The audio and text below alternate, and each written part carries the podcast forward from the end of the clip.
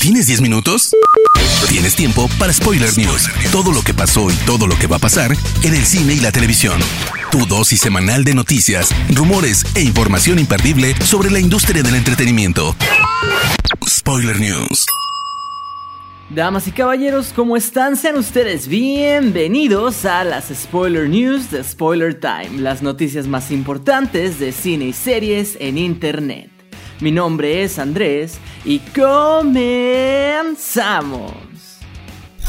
Spoiler News. Christopher Plummer, actor canadiense de cintas como Knives Out, A Beautiful Mind y The Girl with the Dragon Tattoo, ha fallecido esta semana a los 91 años en su casa de Connecticut, Estados Unidos. Su familia ha confirmado la noticia. Chris fue un hombre extraordinario que amó su profesión profundamente un hombre de modales, autocrítica y facilidad de palabra. A través de su arte tocó nuestros corazones y su legendaria carrera perdurará para todas las generaciones. Siempre estará con nosotros. Esas fueron las palabras de Lou Pitt, su representante por 46 años. ¡Shala! ¡Échala! ¿Quién no recuerda el tema que tan famoso se hizo para los amantes del anime? Específicamente para los fans de Dragon Ball Z. La voz en español que cantaba era la de Ricardo Silva, quien lamentablemente ha fallecido a los 67 años a causa de COVID.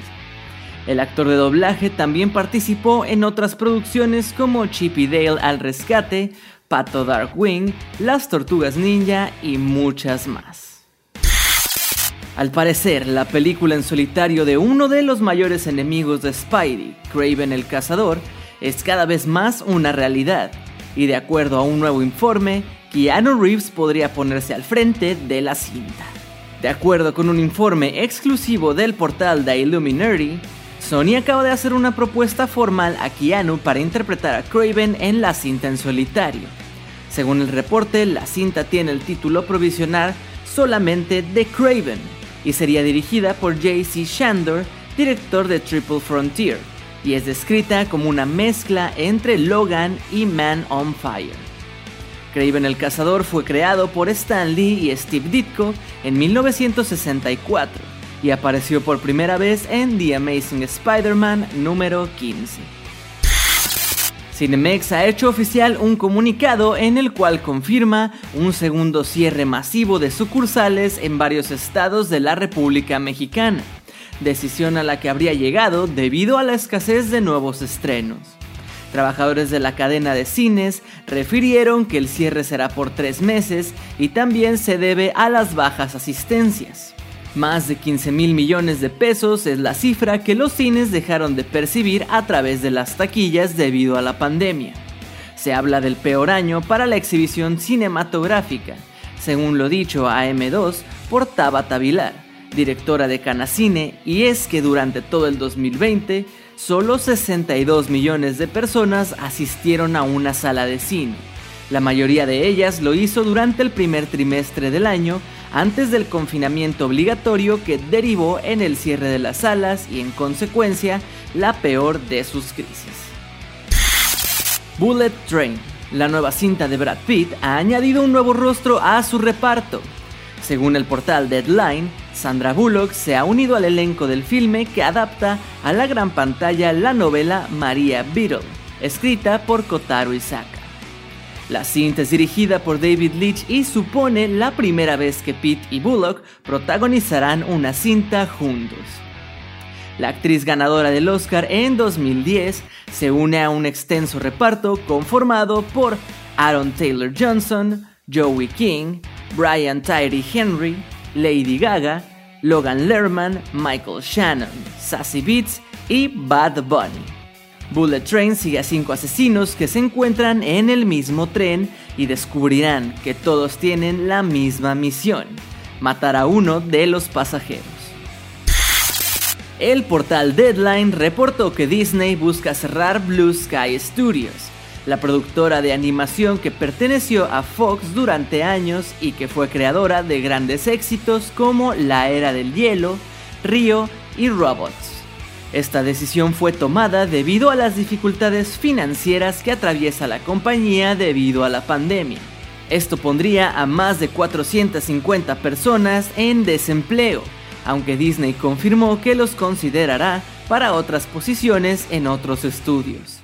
Por otro lado, la película Nimona, que estaba prevista a estrenarse en enero de 2022, ha sido cancelada y no se estrenará más.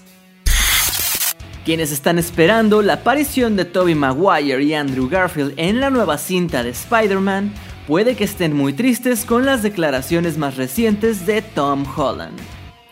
En entrevista para Squire, Holland aseguró que Maguire y Garfield no aparecerán en la cinta, a menos que me hayan escondido la más grande sorpresa de la película, que tal vez sería demasiado grande para mantenerla oculta tanto tiempo. Puedo decirles que hasta ahora ellos no están involucrados en el proyecto. Fueron las palabras del protagonista. Esto puede ser muy desesperanzador, pero si tomamos en cuenta que Holland se metió en muchos problemas por la cantidad de spoilers que filtró durante los tours de prensa de Infinity War y Endgame, así como las mentiras distractoras que han hecho Paul Bettany y Tatiana Maslany sobre su participación como Vision y She-Hulk, sería descabellado pensar que esta es otra estrategia de Marvel para despistar al público. Disney Plus lleva en el mundo poco más de un año y la plataforma ya ha conseguido superar su objetivo a cuatro años sumando 94.9 millones de suscriptores.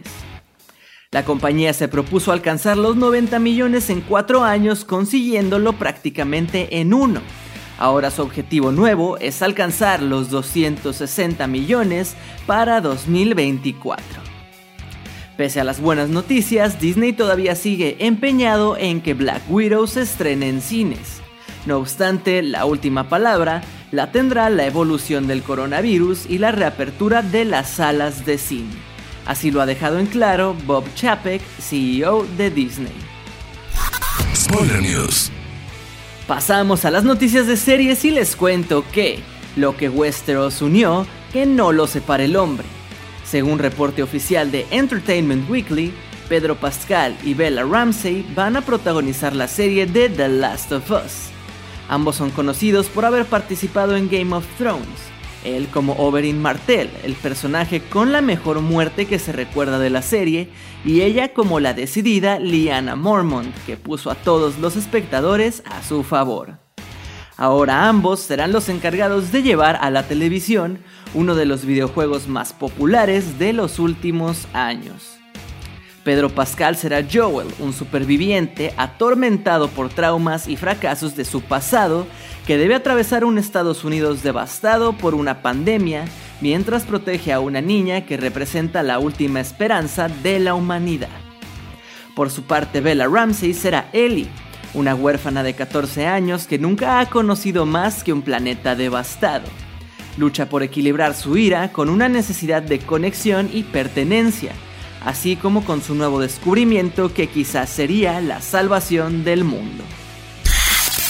HBO prepara una nueva serie documental, Alien vs. Pharaoh, que, desarrollada por Kirby Dick y Amy Searing, explorará a fondo en sus cuatro episodios de duración el escándalo protagonizado durante años por el cineasta Woody Allen y la que fuera su pareja, la actriz Mia Farrow.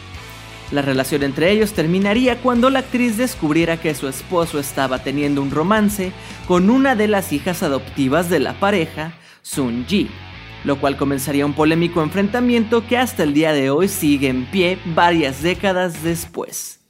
El documental llega a HBO el próximo 21 de febrero y los episodios se emitirán semanalmente. Nuevas acusaciones contra Joss Whedon vuelven a poner al director, productor y guionista en el foco de atención. La última en señalar directamente al cineasta y creador de Buffy la Cazavampiros ha sido precisamente Charisma Carpenter, quien encarnaba a Cordelia Chase en la icónica serie protagonizada por Sarah Michelle Gellar. La actriz ha publicado un detallado texto en su cuenta personal de Twitter en el que bajo el título de Mi Verdad detalla su pasado en el set de rodaje de la serie, donde asegura que Whedon creaba un ambiente de trabajo hostil y tóxico. Spoiler News. Hermoso público, esas han sido las últimas y más importantes noticias de cine y series de esta semana. Les recuerdo que pueden seguir a Spoiler Time en todas nuestras redes sociales y a mí personalmente me pueden encontrar como Andrés Addiction. No me queda más que agradecerles y nos escuchamos en el próximo Spoiler News. Chao. Termina Spoiler News y comienzas la semana informado. Te esperamos el próximo lunes a primera hora para ponerte al día en menos de 10 minutos. Spoiler News.